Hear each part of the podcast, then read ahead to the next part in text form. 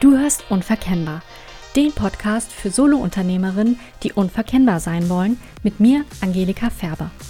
Hier erfährst du mehr darüber, wie du dein Business erfolgreich positionierst und dich so nach außen zeigst, dass du einen bleibenden Eindruck hinterlässt, bei deinen Lieblingskunden ins Schwarze triffst und so die passenden Kunden von sich aus auf dich zukommen.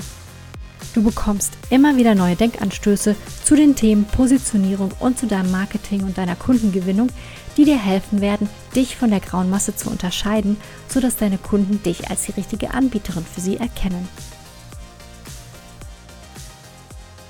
Hallo und herzlich willkommen zur zweiten Episode des Unverkennbar Podcasts. Heute geht es um das Thema, wie finde ich meine Positionierung, wie finde ich die für mich richtige Positionierung Teil 1. Ich möchte das hier kurz und knackig halten, deswegen habe ich mich entschieden, das Thema in ja, zwei Episoden aufzuteilen. Was heißt denn richtige Positionierung? Also das möchte ich erstmal klarstellen am Anfang. Es geht natürlich nicht darum, die perfekte Positionierung zu finden. Ich glaube, die gibt es auch gar nicht. Solange du dich als Unternehmerin und als Mensch weiterentwickelst, wird sich auch deine Positionierung weiterentwickeln. Gerade eben, wenn du Solo-Unternehmerin bist, dann, na, ich sage das ja gerne immer und es ist einfach so, du und dein Business, ihr seid untrennbar miteinander verbunden. Ähm, insofern, ja, ist da, hoffe ich, für dich auch immer eine Weiterentwicklung noch drin. Deswegen, es geht nicht darum, irgendwie perfekt zu sein, aber natürlich schon immer, ja, oder auch für eine Zeit, eine Positionierung zu finden, die standfest ist und mit der man sich wohlfühlt, die für einen passt. Also die richtige Positionierung, das ist eine Positionierung, die richtig gut für dich funktioniert. Ja, das ist eine Positionierung, die dir Kunden bringt, ähm, die du dir wünschst und also in ausreichender Anzahl. Selbstverständlich kann eine Positionierung das nicht alleine erreichen. Ja, also wenn deine Kundengewinnung eben nicht nach Wunsch verläuft, dann kann das auch noch an anderen Dingen liegen. Vielleicht machst du nicht genug Marketing, vielleicht hapert es irgendwo bei der Umsetzung deines Marketings. Da gibt es ja so viele Fehlerquellen, ja, oder Dinge im Verkaufsprozess, die irgendwie schief laufen. Das, wie gesagt, das sind alles sehr weite Bereiche, die natürlich auch noch genug Fehlerquellen bergen. Aber eins ist sicher, wenn deine Positionierung nicht stimmt, dann ist dein gesamtes Marketing auf Sand gebaut. Das heißt nicht, dass du nicht trotzdem Kunden gewinnen kannst. Aber je klarer deine Positionierung ist, desto leichter wird es dir eben fallen, die passenden Kunden anzuziehen. Und je unklarer, desto mühsamer bleibt das Ganze in der Regel. Also, aber jetzt konkret zum heutigen Thema. Wie findest du denn deine Positionierung jetzt?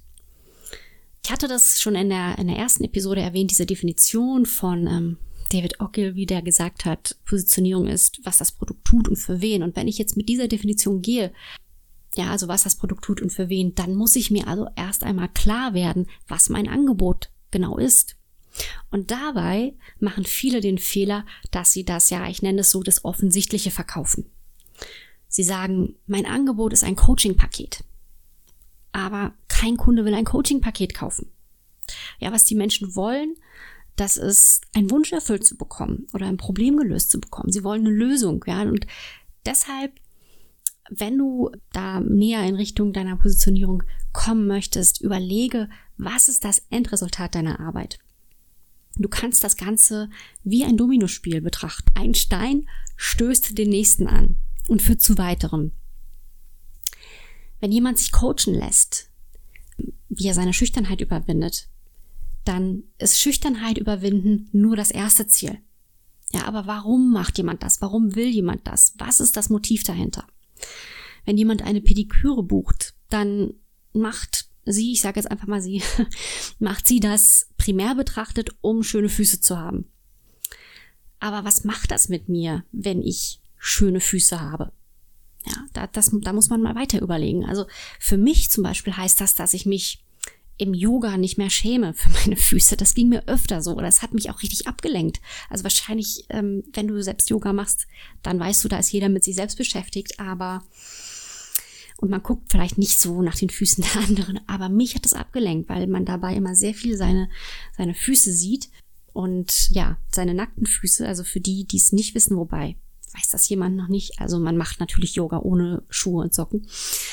Dann habe ich eben auf meine nicht so schönen ähm, Fußnägel geschaut oder schön manik nee, pedikürten Füße.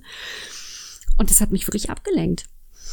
Das heißt immer aber, aber auch, dass ich im Sommer mit Freude offene Schuhe tragen kann und mich wohlfühlen kann in meiner Haut. Und das kann man jetzt immer noch weiter spinnen. Und das ist für jemand anderen, der hat vielleicht andere Motive, um, um sich äh, eine Fußpflege zu buchen, ja. Aber das ist, ich glaube, du weißt ungefähr, was ich meine. Also deshalb meine Empfehlung, überleg mal, wozu das letztlich führt, dass, also das, was du für deine Kunden tust. Was ist das dahinterliegende Motiv, dein Angebot zu buchen?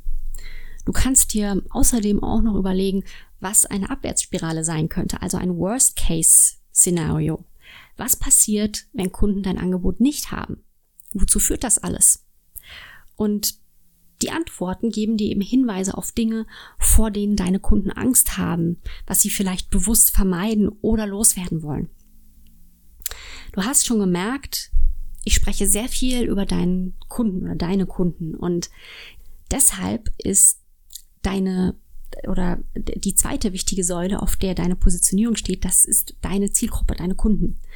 Und weil das ein ziemlich großes und wichtiges Thema ist, fange ich das jetzt heute nicht mehr an oder hier an dieser Stelle nicht mehr an und spreche in der nächsten Episode darüber. Ich bedanke mich bei dir fürs Zuhören und hoffe, du hast einiges mitnehmen können. Und ja, wenn dir dieser Podcast gefallen hat, dann geh eben am besten jetzt gleich direkt zur nächsten Episode und höre dir Teil 2 zum heutigen Thema an. Bis dann, tschüss.